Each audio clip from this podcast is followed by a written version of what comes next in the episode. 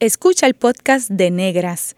Este programa se emite los viernes a las 3 de la tarde por Radio Universidad de Puerto Rico en el 89.7 FM San Juan y el 88.3 FM Mayagüez. Todo un mundo de música e información.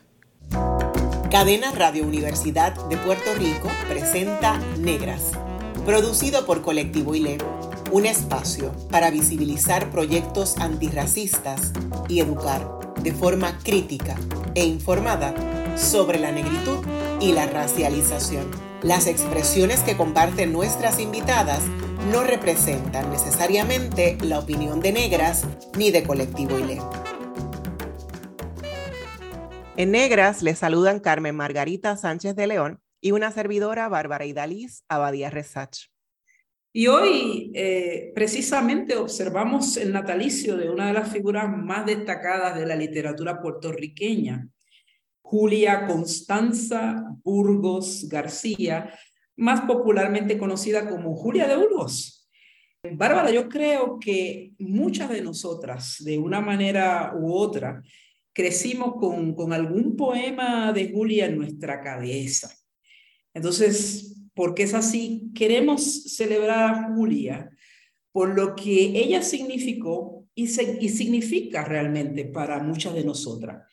Eh, a mí me parece que en muchos sentidos eh, Julia de Burgos levantó nuestras conciencias feministas y también sí nuestras conciencias afrodescendientes pero al mismo tiempo tenemos que decir que vivió las contradicciones, ¿verdad?, de un pueblo como el nuestro, un pueblo afrodescendiente, que no se reconoce a sí mismo como tal. Pero entonces, eh, dentro de ese contexto y para iniciar, Bárbara, yo te pregunto a ti, ¿cuál es tu poema favorito de Julia? Pues wow, Margarita, este, tengo que decir que es una pregunta difícil porque son varios, pero el que más me llega, el que más, em, una línea, por ejemplo, como y fui todo de mí como fue en mi la vida, eh, que es de esas frases que incluso incluyo en algunas de mis firmas de mis emails, eh, o que pensé tatuarme, yo misma fui mi ruta, eh, o lo he pensado, no lo he descartado todavía, pues ese, ese es uno, ¿verdad? Pero tengo que, que decirte que yo conocí de Julia, cuando estaba, digamos, como en tercero o cuarto grado, en la escuela Ramón Quiñones Pacheco en Fajardo, que de hecho la escuela Ramón Quiñones Pacheco fue donde se inició la escuela normal de la Universidad de Puerto Rico, eh, allá en mi querido pueblo. Y, mm, y, recuerdo que una estudiante que llegó nueva a la escuela, eh, Natalia Hernández Martínez, eh, estaba ensayando, declamando em, eh, Río Grande de Loíza porque iba a presentarse en otras escuelas, incluyendo la escuela intermedia de Fajardo. Y pues la maestra de español, Mrs. Padró, quedó como impresionada y nos presentó eh, a Natalia, que la estaba ensayando para ese otro evento que no tenía que ver con nuestra escuela. Y a mí me impresionó, ahí fue cuando yo empecé a, a pensar como, así se declama, wow, ¿cómo ella hace eso? Este, así que ahí fue que comencé a, a, pensar en Julia de Burgos, ¿verdad? Eh, y a empezar a buscar otros poemas. Y ahí es que llego, a yo misma fui mi ruta y a que ese es uno de mis favoritos, pero también Río Grande de Loíza porque fue el que, con el que la conocí este, formalmente. Sí. Wow, qué, interesante. Este, no, no, yo creo que incluso nos llegan, ¿verdad? Fragmentos de, de, poemas de ella y, están ahí. Sí. sí. y son súper provocadores. Por ejemplo, esa línea de eh, y fui todo de mí como fue en mí la vida, para mí es un motor muchas veces de, de, que lo que estoy haciendo lo estoy haciendo bien o es lo que merezco, es lo que deseo, es lo que necesito. Eh, parte también de ese proceso de afrosanación. Quizás Julia no estaba pensando en eso eh, en ese momento, pero como frases de Julia, eh, poemas de Julia, pues nos ayudan en estos procesos en los que nos encontramos contemporáneamente como mujeres mm, visiblemente negras o afrodescendientes. bueno, Margarita, ¿y el tuyo cuál es? Pues mira, tú vas a creer que yo creo, a mí me, me acompañó como, como mujer negra, como mujer negra queer, eh, a mí siempre me, acompañó ese, ese poema que dice, yo quise ser como los hombres quisieron que yo fuera, un intento de vida. Esa frase de ese poema a mí siempre me acompañó, porque era cómo vivir en una sociedad cristiana, tradicional, eh, y, no, y no ajustarse a las normas. Entonces, ¿cómo, cómo ese esfuerzo de una de querer complacer lo normativo, pero no, no querer. Es, esa ambivalencia tuya profunda, dice, uy, yo, yo, es que yo quiero, eh, eh, yo, yo, quiero estar eh, siendo aceptada por todo, yo quiero estar siendo querida por todo. Pero ese, sí. sí, es ese intento de, de querer, de, de, querer ser asumida por, en los procesos. Pero saber que no puedes, si eres, si eres, si eres auténtica contigo misma. E, esa ruptura es que me provocaba a mí un sitio que era un no espacio. Yo quisiera ser como aquellos dicen que yo debo ser, pero no, no puedo y no quiero. Y entonces me provoca un, vacío. Así que para mí ese fue y ha sido uno de los poemas de Julia que más me ha acompañado durante toda mi vida, diría yo. Wow, qué, qué, qué fuerte, ¿verdad? Tener esa, eh, lo, lo, complejo de, de, la existencia, no porque sea compleja la existencia en sí misma, sino por las imposiciones sociales, ¿no? Porque hay que complacer lo que los hombres quieren que yo sea, ¿verdad? Eh, en como la sociedad tan eh, cis heteronormativa, ¿no? bueno, vamos a escuchar la musicalización de Yo misma fui mi ruta en la voz de Zoraida Santiago, que aparece en el álbum de 1993, Canción Sublevada.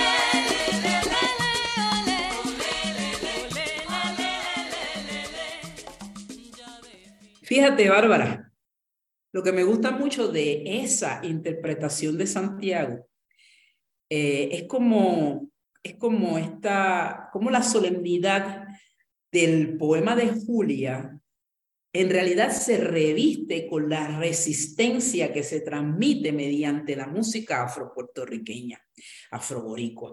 Eh, creo que eso es precisamente lo que hace a Julia una gran poeta, que puede, de una manera u otra, tocar nuestras fibras para llevarnos a un lugar totalmente distinto de donde se ubica el poema. Esa es una grandeza.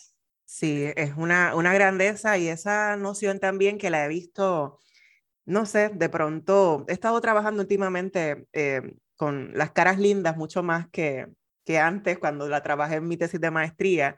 Y es esa idea también de que no tiene fecha de expiración, como me dijo Rubén Blades hace algún tiempo. Eh, y siento que los poemas de Julia tienen esa particularidad también.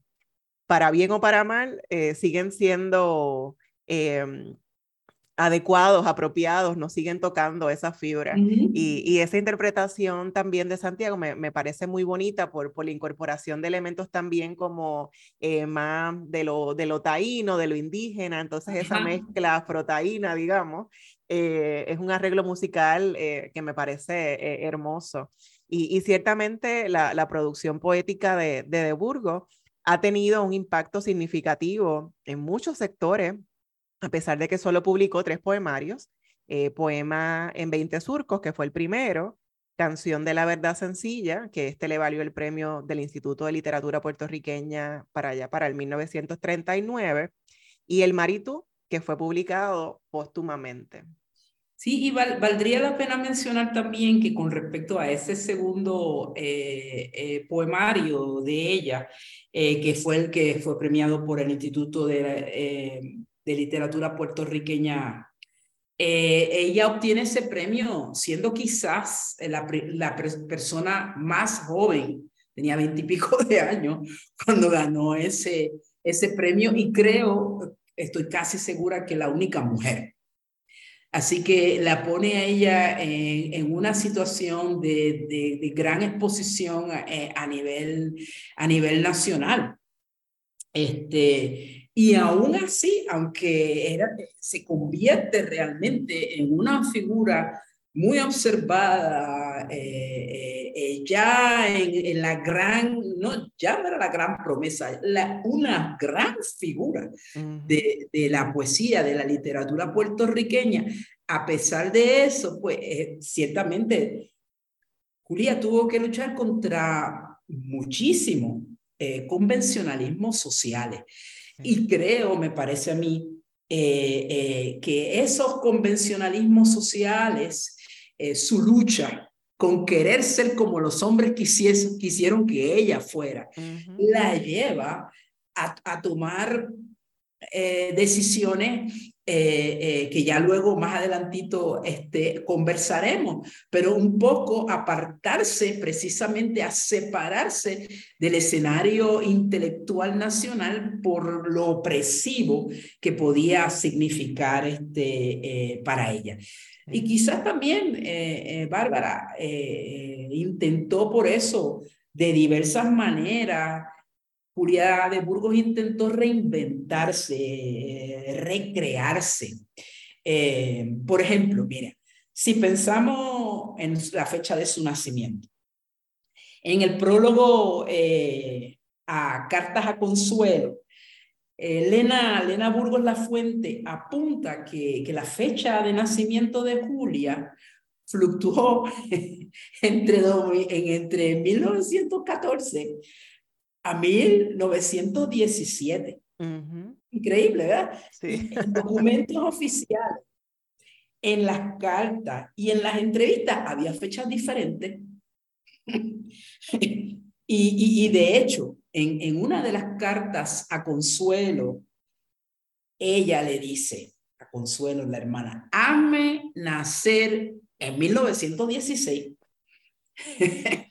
Quizá eh, eh, insinúa este Burgos La Fuente que quizá ese, esa petición a la hermana, hazme nacer en 1916, era para quizás eludir el, el, la fecha de inicio de la Primera Guerra Mundial, que fue en el 1914, o eludir el, el Acta Jones de 1917, que sabes que, bueno, fue la imposición de la ciudadanía americana a, a Puerto Rico. Sí. O quizás tal vez eh, eh, fue, dice la puente, quizás un, un intento, ¿verdad?, de, de agarrarse a, a, la juventud tan idolatrada, ¿verdad?, en una sociedad como la nuestra, eh, convencional y que sigue siendo de una manera u otra convencional. Y fíjate, esta acción de, de, de Julia de Burgos de reinventarse, de reconstruirse, de recrearse, de volverse a hacer. Me acuerdo un poco a Frida Kahlo, que en un momento dado dice, yo nací en el 1910. No había nacido en esa fecha, pero yo nací en el 1910 porque era el año del nacimiento de la Revolución Mexicana y ella quería ser vinculada con ese nacimiento. También me recordó, no sé si, si conociste a esta cantante, mira, nacida en Costa Rica, Chabela Vargas. Claro, sí, sí. Chabela Vargas decía, les mexicanos nacemos donde nos, nos da dé la gana. La gana. reinventa su nacionalidad, reinventa su entorno, reinventa la fecha de nacimiento, reinventa la geografía, eh, porque hay una necesidad de, de, de, resignificarse. Y es como, como volver a la historia, ¿verdad? Para torcer eh, su injusticia. Eh, y, y fíjate, ese elemento de reinventarnos, de reconstruir, ha sido parte del pensamiento feminista negro. ¿O no? ¿O cómo tú lo ves? Sí, sí no, definitivamente. Me parece eh, ese contexto que nos presentas, Margarita, es súper importante porque también es pensar hoy día, 2023, hoy que celebramos el, el, natalicio, ¿verdad? Una de esas fechas en las que nació Julia de Burgos, 17 de febrero. eh, es recordarnos con, eh, en este momento en el que vivimos las luchas que, que libraron nuestras ancestras, ¿verdad? Eh, y, y, que lo que estamos haciendo ahora es gracias a lo que otras hicieron, ¿verdad? Que nos precedieron. Y me parece como Julia eh, en un mundo puertorriqueño tan, tan patriarcal, tan sexista, donde muchas figuras de poetas son hombres, eh, inclusive quienes escribieron sobre las negritudes, hombres, ¿verdad? Por mencionar a Palesmato. Eh, y, y, y, me parece que Julia fue retando, ¿no? Con su presencia como mujer, esa, ne, esas negociaciones de, de, ser como la sociedad quería que ella fuese. Eh, fue retando y esas resignificaciones y esas recreaciones de, de su fecha de nacimiento, eh, eh, incluso el, el, uso de Julia de Burgos, ¿verdad? Exacto, su nombre, sí. renombrarse, como ella quería nombrarse. Me parece Exacto. que es súper poderoso y que es un, un llamado a, a, todas nosotras afrofeministas a, a también a pensar eh, la vida o la historia ha decidido cómo tenemos que ser, ha contado la historia por nosotras. Eh, no nos ha dejado hablar, ¿verdad? Nos ha colocado en la periferia o en unas posiciones deshumanizantes, ¿no? Entonces veo en la figura de Julia y en los ejemplos que mencionas, como Frida, Frida Kahlo, eh, como Chabela Vargas, ¿no? Eh, mm. Y seguramente hubo muchas más también en nuestro archipiélago borincano que, que, resignificaron, ¿no? Así que me parece muy poderoso y estoy de acuerdo contigo en que sí es esa necesidad que tenemos de, de sobrevivir a, a, tantas injusticias, ¿no? Y de colocarnos en el espacio que merecemos, el espacio que, que siempre debimos eh, tener. Exacto, Así que sí, me, me, parece, gracias por, porque me has hecho aquí pensar y reflexionar sobre eso, que no lo había pensado así. Eh, Margarita, nuestra hermana de colectivo ILE y actual directora del Departamento de Drama de la Universidad de Puerto Rico, recinto de Río Piedras, Jessica Aimé Gaspar Concepción, nos regala la declamación de Canción Amarga. Belleza, qué belleza. Nada turba mi ser, pero estoy triste algo lento de sombra me golpea, aunque casi detrás de esta agonía he tenido en mi mano las estrellas. Debe ser la caricia del inútil, la tristeza sin fin de ser poeta, de cantar y cantar sin que se rompa la tragedia sin par de la existencia. Ser y no querer ser.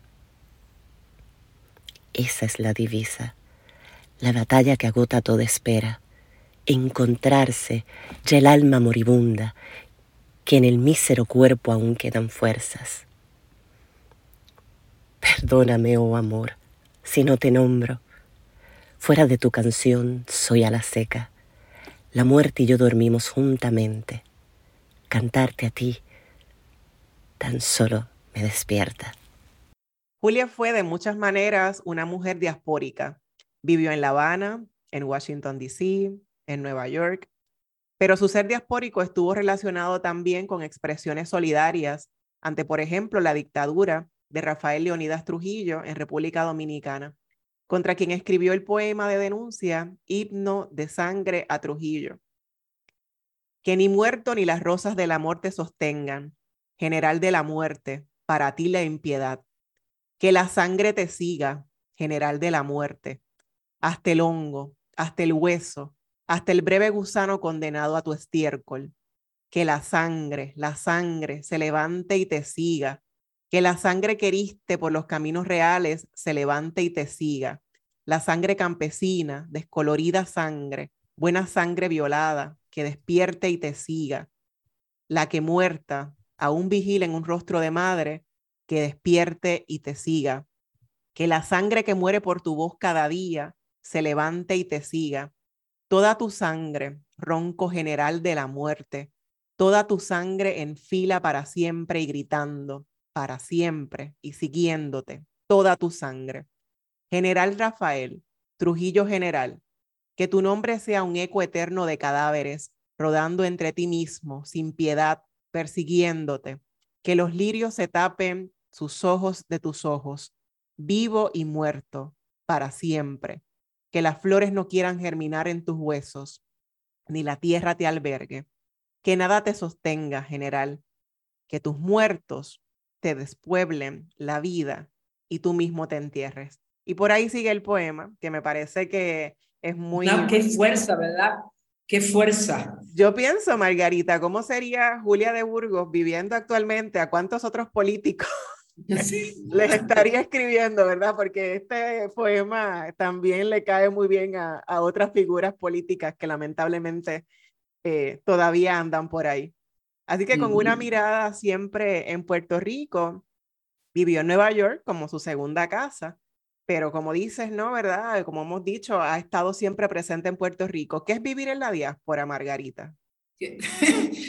Eh, me está haciendo una pregunta que en realidad para mí eh, me toca la fibra más íntima porque eh, ya llevamos algún tiempo viviendo precisamente en la diáspora como un ser de la diáspora boricua. Em, pero tendríamos que empezar a decir, Bárbara, que esa diáspora para, para nosotros afrodescendientes empezó, empezó desde, desde el momento eh, de los procesos de esclavitud de nuestros ancestros. En ese sentido, somos seres diaspóricos, seres eh, eh, de un no lugar. Y de un no lugar porque no somos reconocidos en nuestro propio entorno muchas veces, ni siquiera como nacionales. Así que de cierta manera, aunque vivamos toda la vida en Puerto Rico, somos diaspóricos.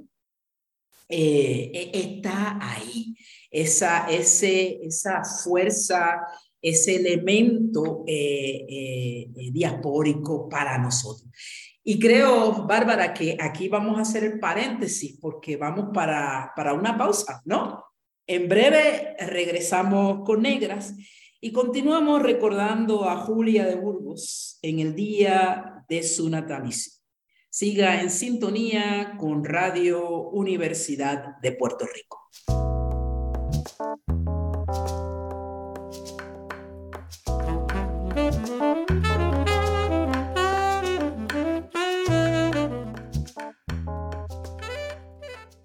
Está escuchando el podcast de Negras. Este programa se emite los viernes a las 3 de la tarde por Radio Universidad de Puerto Rico en el 89.7 FM San Juan y el 88.3 FM Mayagüez. Todo mundo de música e información.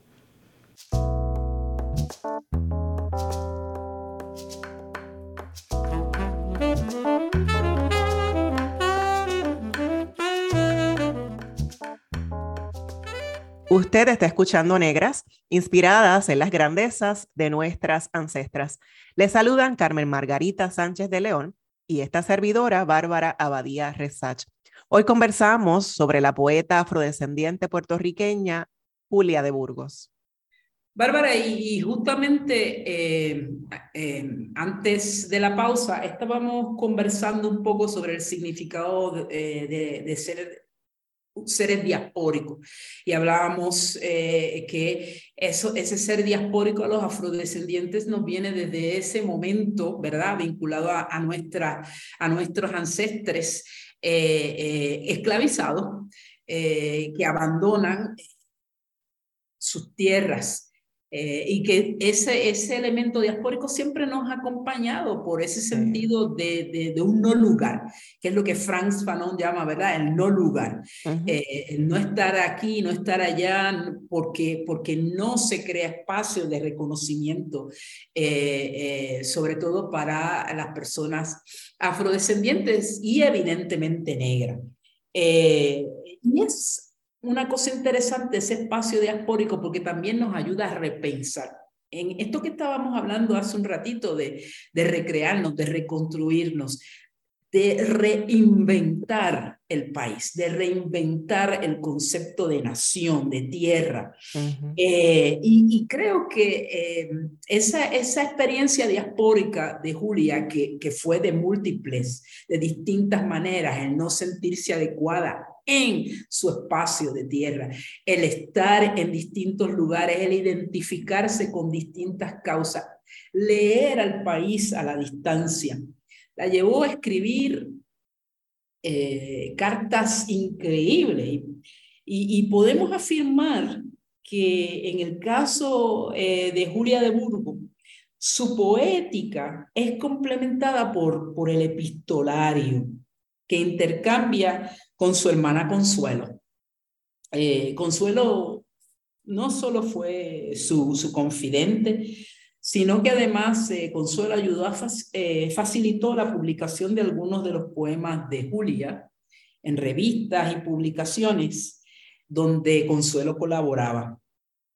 Y este conjunto de cartas, que por cierto, Bárbara, se publicó la colección de las cartas que tenemos de Julia a Consuelo se publicaron en el, la colección en el 2014. Sí, fue bastante reciente. Sí, es bastante reciente.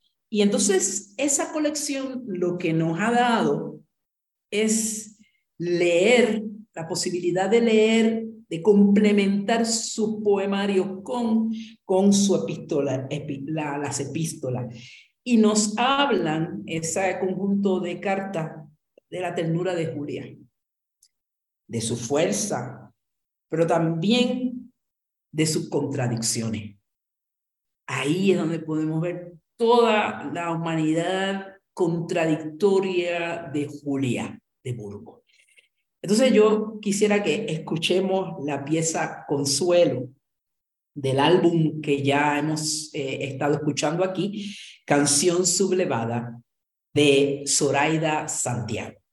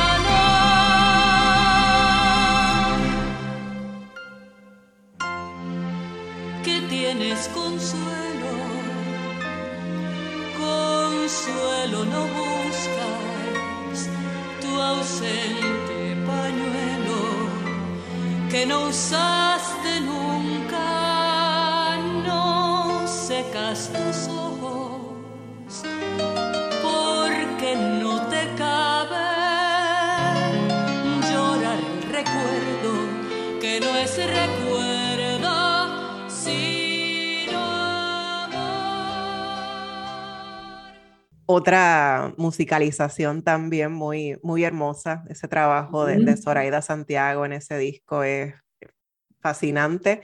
Eh, y claro, también fascinante la, la, poética de Julia de Burgos y, como bien señalaba eh, Margarita, todas esas contradicciones eh, que me parece que son importantes, posiblemente son temas difíciles, complejos de atender o de aceptar, pero, pero hay que hablarlos, ¿no? Y entonces eh, es importante mirar esas contradicciones. Julia y Consuelo estuvieron unidas de diversas maneras, no solo por los afectos, sino también porque ambas fueron encarpetadas o carpeteadas por el, por el FBI Consuelo fue miembro del Partido Comunista y Julia estuvo identificada con el Partido Nacionalista puertorriqueño. Sí, sí, eh, eso es cierto y, y, de hecho, este, eh, debido a esos vínculos, eh, fueron no solo encarpetadas, sino en el caso de Julia perdió empleo que, que tenía. Y me recuerda todo esto que, que muchos movimientos de resistencia y disidencia social y política fueron, y quizás son encarpetados por el FBI y por eh, eh, las agencias eh, policiales. Pero mira, a mí me parece que es muy paradójico que hoy sabemos de la historia de muchos de nuestros movimientos de resistencia en este archipiélago de Puerto Rico gracias a los expedientes del FBI. Y yo no sé si tú recuerdas, bueno, quizás no lo recuerdes porque tú eras muy jovencita, pero en 1997 se publicó eh, em, eh, Ramón Bosque y José Javier Colón Morera, publicaron un libro que se llamó Las carpetas, eh, persecución política y derechos civiles en Puerto Rico. Y en ese libro eh, eh, que es una compilación de ensayos, eh, se demuestra cómo muchos movimientos sociales en Puerto Rico y de disidencia, incluyendo el movimiento antirracista, fueron encarpetados por el FBI. Así que un poco rescatamos la historia también de resistencia de nuestros movimientos de una manera muy curiosa. Eh, por estos eh, eh, documentos que, que, no, que criminalizan la resistencia en, en, Puerto Rico, ¿verdad? Estos documentos que evidencian cómo fuimos criminalizados. y la feminista, los ambientalistas, este, el movimiento antirracista. También hay algo de esa historia, eh, no lo quiero dejar de mencionar, en un largometraje que se llama Las Carpetas, precisamente. La directora es Maite Rivera Carbonell, que salió en el, en el 2011, si no recuerdo mal. Pero eh, eh, tanto Consuelo como Julia fueron encarpetadas y conocemos parte de su historia de resistencia precisamente por esos documentos. Eh, recordemos toda la resistencia de Julia, no solo por el hecho de pertenecer al partido eh, nacionalista puertorriqueño, sino por toda la resistencia en su poema. Eh, hay una anécdota que cuenta que cuando fue el golpe de Estado en Chile, fueron a arrestar a, a Pablo Neruda y le preguntan, don Pablo, ¿hay armas aquí? Y él dice, está lleno de armas. Mis libros.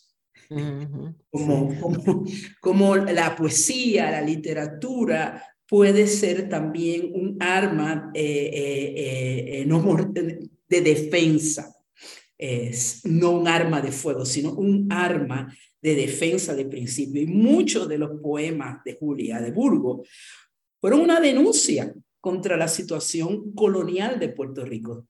Hay que recordar solamente ese final de precisamente el poema que tú mencionaste eh, al inicio, eh, eh, que es Río Grande de Eloísa. Río Grande de Eloísa. Río Grande. Llanto grande. El más grande de todos nuestros llantos isleños si no fuera más grande el que de mí se sale por los ojos del alma para mi esclavo pueblo. ¿Te parece? Poderosísimo también. Y me lleva a, recordar esos momentos en los que paso ahí por, por Loíza, de, Piñones hacia el pueblo de Loíza, y, y es imposible no detener la mirada y pensar en ese río que, que le llevó a Julia a, escribir, ¿verdad? O a escribirnos sobre nuestro Puerto Rico, nuestro archipiélago, incluso mientras estaba fuera, ¿verdad? De, ese territorio eh, puertorriqueño, ¿verdad? Que, que donde que la vio nacer. Eh, gracias por, por compartir esas anécdotas, Margarita, eh, y sobre las carpetas también, cuando ese libro se publicó, yo entraba a la Universidad de Puerto Rico en 1997. O sea que no, estaba, no estabas naciendo, yo te había... gracias, gracias. por regalarme ahí un poquito de más en menos años. eh, y, y, recuerdo estas historias de mi, mi tío materno, eh, José Gilberto Rezas Ayala, eh, fue estudiante en la Universidad de Puerto Rico algún tiempo y, y siempre tengo muchas memorias de, de, mi tío contándome sobre qué aparecía en, la, en su carpeta, ¿no? O sea, esas cosas tan inverosímiles y tan absurdas, eh, de, de, dónde estaba, qué hacía, qué tenía puesto, o qué, qué estaba comiendo, lo que sea, ¿no? Eh, y cómo él fue también criminalizado muchas veces, siendo un hombre visiblemente negro, como eh, era visto como una amenaza en los alrededores de la Universidad de Puerto Rico, eh, y las veces que temió por su vida, por, por simplemente estar eh, fuera del espacio que le habitaba, ¿no? Como, como estudiante universitario. Así que em, interesante pensar también cómo esos documentos nos reafirman nuestro estatus colonial, ¿verdad? Y, y, y de ciudadano estadounidenses de una segunda, tercera categoría o, o quién sabe cómo llamarle, ¿no? Y, y, de hecho, esto que mencionas de ese, de ese, de ese tema de la crimin criminalizar personas eh, y criminalizar movimientos. Exactamente. Eh, que, que, que tiene y tuvo y tiene su impacto todavía en la psique colectiva puertorriqueña. Exactamente. Y bueno, Margarita, no podemos dejar de lado su poema Ay, ay, ay de la grifa negra. Este es uno de sus poemas en el que podemos comenzar a percibir una ambivalencia con respecto a su mirada en torno al racismo en Puerto Rico. El poema inicia con una oda a la belleza negra, reconoce el dolor de la persona esclavizada y la pena vivida por su descendencia. Sin embargo, al final el poema da un grito, un, giro, ¿verdad? Dramático para afirmar el surgimiento de una nueva raza como la raza del futuro. ¿Qué te parece ese final? Sí, sí, sí, La parte, fíjate, a mí había una parte siempre del poema que yo, de ese poema que yo tenía en mi habitación, lo, lo digo, que es esa que dice, ay, ay, ay, eh, eh, que el abuelo fue, el, que la, que el esclavo fue mi abuelo es mi pena, si hubiera sido el amo sería mi vergüenza. Esa parte yo siempre la tenía en mi cuarto, pero fíjate, ahora que tú dices, sí, ese poema tiene un giro importante, porque al final dice, ay, ay, ay, que mi raza negra huye y con la blanca corre a ser trigueña, a ser la del futuro, fraternidad de América. Y en realidad, ese cierre, a mí me parece, no sé cómo tú lo ves, Bárbara, es una afirmación de una democracia racial debido al mestizaje. Es decir, aquel que no tiene dinga tiene mandinga. Entonces no hay, ¿verdad? Eh, eh, racismo en Puerto Rico. Y fíjate que algunos investigadores eh, e investigadoras eh, sobre racismo, como precisamente Tito Millán a, a, que lo tuvimos precisamente aquí en Negra. Eh, eso, ese intento de establecer una democracia racial es lo que in, investigadores como ella, eh, como Tito, han llamado la mulatocracia. Eh, que es esconderse, ¿verdad? Alrededor del discurso del mestizaje, esconder el racismo que, que nos habita y que tiene un impacto sobre todo mientras más oscura es, tu piel. Es el concepto también, eh, yo creo que es un concepto, esta, esta eh, concepto de democracia racial ha invadido toda América Latina y el Caribe. Eh, me recuerdo aquí ahora en México, donde yo vivo, el concepto de la raza cósmica de Vasconcelos. Exactamente. Eh, que precisamente pues, pretende decir, no, no, no, en México eh, somos una nueva raza. y, no hay unos conflictos. Entonces se esconde toda una inequidad, toda una injusticia y el racismo que nos habita todos los días. Eh, no sé cómo, cómo, cómo lo ves tú. Me parece interesante porque como, como bien afirmas, ¿no? Cómo se estaba dando ese movimiento tanto en México con la raza cósmica de Vasconcelos, en Puerto Rico también un poco más después tenemos entonces toda esta idea del Estado Libre Asociado y de celebrar el mestizaje, que lo vemos en, en la imagen, ¿verdad? Del Instituto de Cultura, esa representación de las tres razas, como todavía al día de hoy en las escuelas, pues el Día de la Puertorriqueñidad se celebra, ¿no? Esta identidad, esta tríada, eh, negando entonces las aportaciones de la negritud o em, colocándolas exclusivamente en, la comida, en la música, pero muy brevemente, sin pensar en los otros saberes, ¿verdad? Afrosaberes, eh, o por ejemplo, en, en Brasil, la democracia racial eh, así que cómo estaban convergiendo estas mismas dinámicas, ¿verdad? De, de, mestizaje eh, a nivel, ¿verdad? De, del continente eh, americano, ¿no? así que mm, interesante cómo eso salpica, ¿verdad? O cómo también está en la poética de, Julia de Burgos. sí. en, este, en este poema particular, pero también, ¿verdad? lo podemos ver en, en otros de, su, de sus poemas también. Así que con Julia nos sucede que al partir de la belleza de sus poemas de resistencia, pues desarrollamos una relación de amor profundo, ¿verdad? Estamos ahí como en la grifa negra y esa belleza, etcétera. Pero entonces no sabemos qué decir cuando la leemos con lentes antirracistas. Y aquí es la parte complicada, ¿verdad? De, la celebramos y la ensalzamos, pero también tenemos que pensar en el contexto en el que eh, se desarrolló Julia y desarrolló su, su escritura. Em, así que es como cuando enfrentamos ese racismo o ese endorracismo en nuestras propias familias negras ¿verdad? O esta idea de que los primeros racistas pues son los negros, ¿no? Como las mujeres son las, las machistas, ¿no?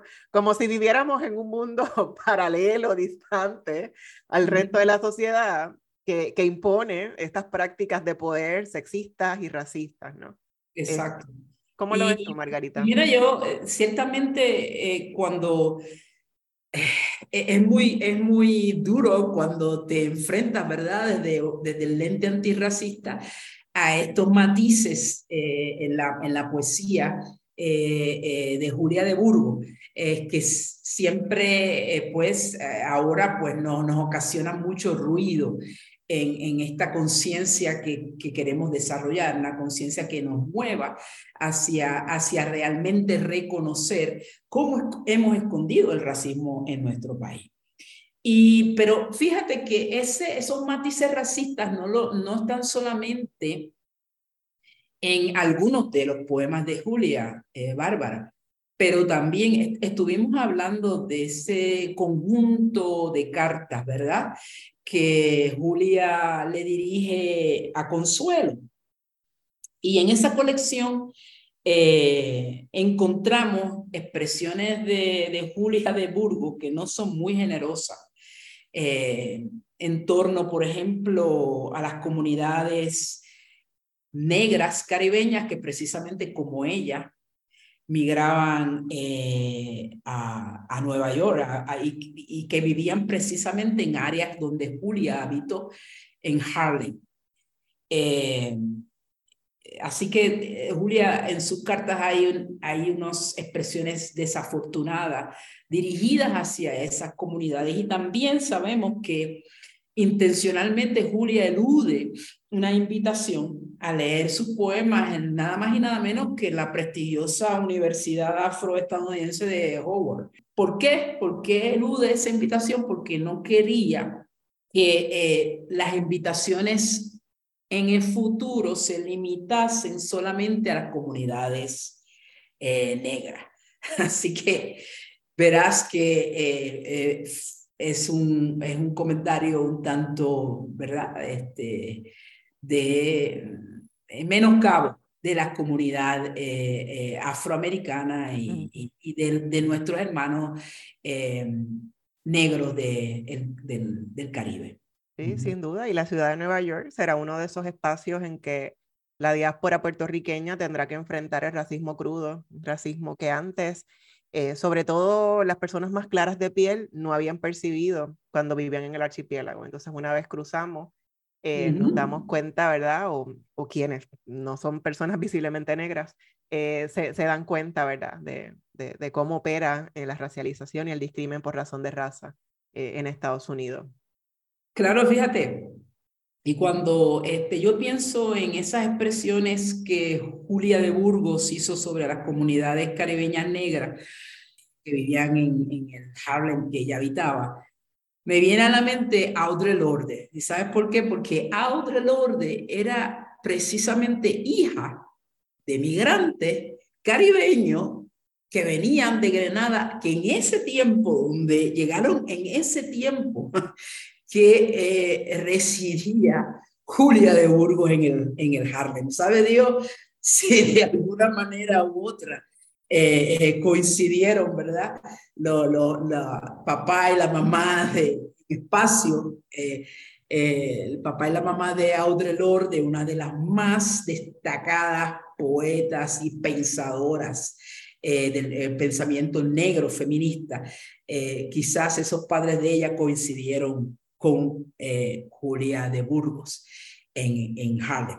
Pero, pero aunque al igual que Julia, Audre Lorde desarrolla una poética de resistencia, esa resistencia de su poética es claramente negra, la de Audre Lorde. Ella asume totalmente su identidad como una afrodescendiente, como una mujer negra y, puede leer el prejuicio que, el, el discrimen que estaba eh, eh, viviendo. Lo puede leer desde ahí, desde una lente antirracista.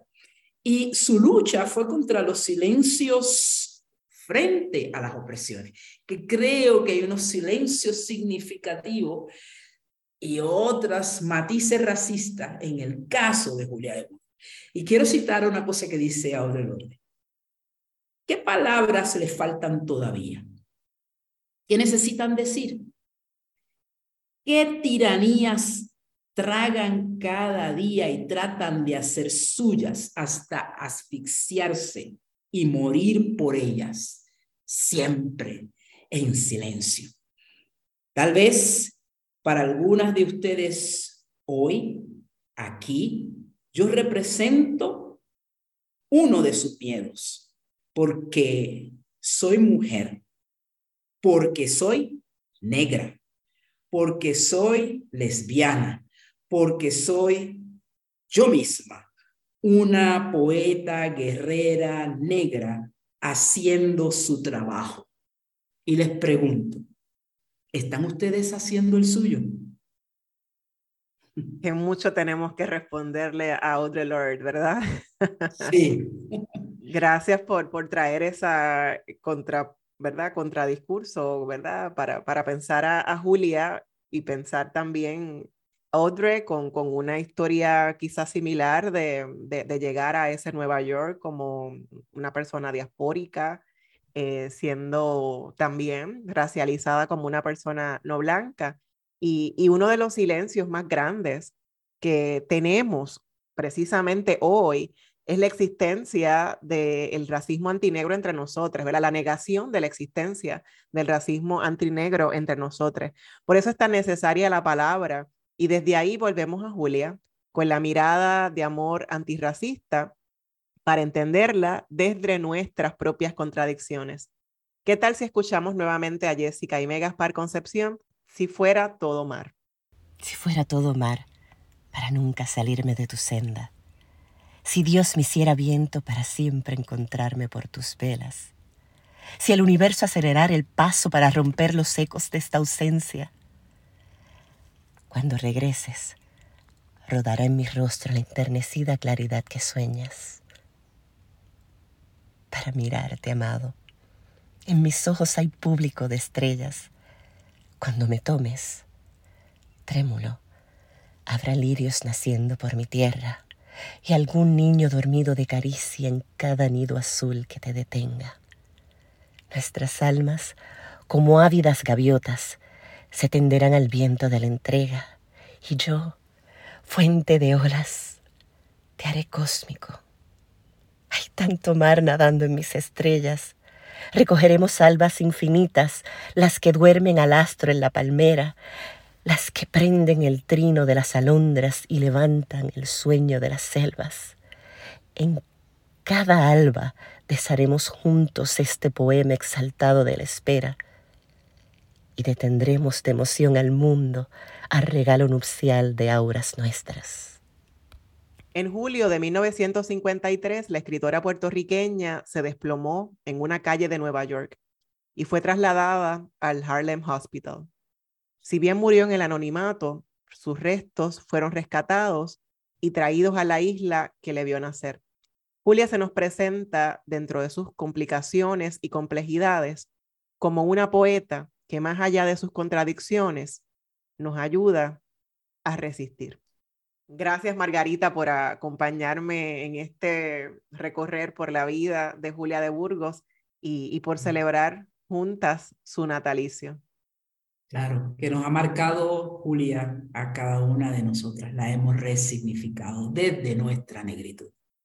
Si usted conoce a una mujer negra cuya vida deba ser reconocida ampliamente, sabe de un proyecto vinculado a las mujeres negras, mujeres negras, que deba ser reconocido en este programa y desea hacernos saber su opinión sobre negra, no vacile en contactarnos. Escriba a colectivoile.org. Eh, o también eh, puede encontrarnos en las redes sociales, tanto en Facebook como en Instagram. Y como siempre, agradecemos al personal técnico de Radio Universidad por su apoyo en esta edición de Negras. No olviden sintonizar Negras el próximo viernes a las 3 de la tarde.